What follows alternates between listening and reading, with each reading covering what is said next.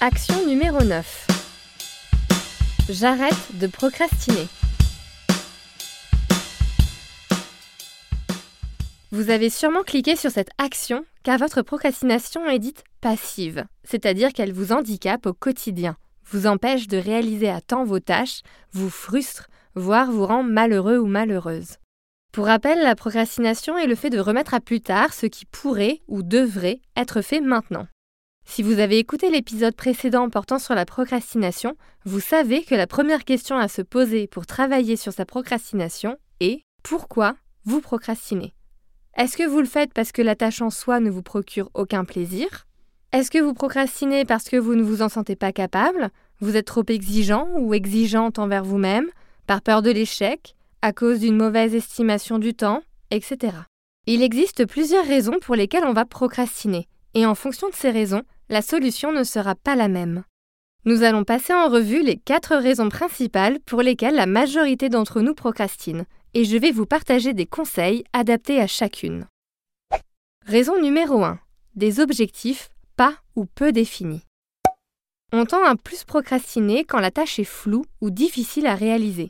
Par conséquent, mon conseil est le suivant. Identifiez votre objectif global. Puis définissez toutes les tâches que vous devez accomplir pour atteindre cet objectif. Ça, c'est le travail le plus important. Il faut que vous arriviez à définir des tâches simples et courtes, c'est-à-dire limitées dans le temps. Si je vous réveille à 3 heures du mat, vous devez être capable de réaliser n'importe quelle tâche en 5 minutes environ. Raison numéro 2. Une mauvaise gestion du temps. Plus vous vous mettez une deadline éloignée et pas palpable, plus vous allez procrastiner. Votre deadline ne doit donc pas concerner l'atteinte de l'objectif global, mais la réalisation des fameuses micro-tâches.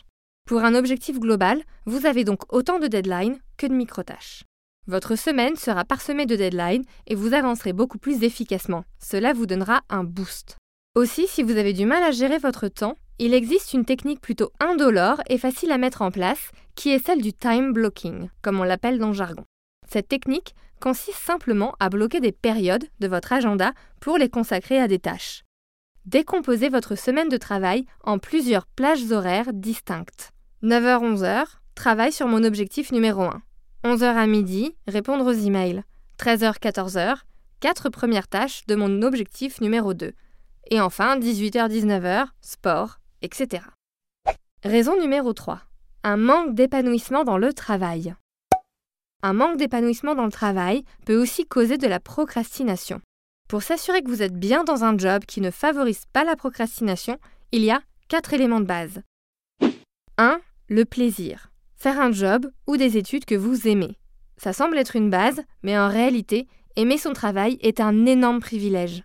Il existe assez peu de gens qui aiment réellement leur métier et qui l'ont choisi par passion et intérêt, et non par obligation de la part des parents, par désirabilité sociale, pour l'indépendance financière ou encore par obligation parce que la vie fait que. 2. Vous devez trouver dans votre travail de l'autonomie, avoir une liberté de mouvement, d'action. 3. Que les tâches à réaliser sollicitent vos compétences et vous challenge, mais pas trop non plus. Et enfin, quatrième élément, avoir un job où les relations professionnelles sont authentiques, avec du respect, du soutien et où on peut se montrer vulnérable. Lorsque ces quatre éléments ne sont pas réunis, il est plus facile de céder à la tentation de la procrastination. Raison numéro 4. Une peur de l'échec ou un manque de confiance en soi. Si vous procrastinez par peur de l'échec ou par manque de confiance en vous, je ne peux que vous recommander de consulter un psychologue qui saura vous accompagner afin de développer un quotidien plus confiant, productif et épanouissant. De même, si vous avez déjà essayé plusieurs techniques pour ne plus procrastiner et que celles-ci n'ont eu aucun effet, mieux vaut demander de l'aide à un professionnel. Il est important de ne pas sous-estimer un problème qui, s'il dure, risque de nuire à votre bien-être psychologique. Donc pour conclure, si votre procrastination vous bouffe au quotidien, je vous invite fortement à découvrir les raisons pour lesquelles vous procrastinez, puis appliquer des conseils spécifiques à votre ou vos raisons.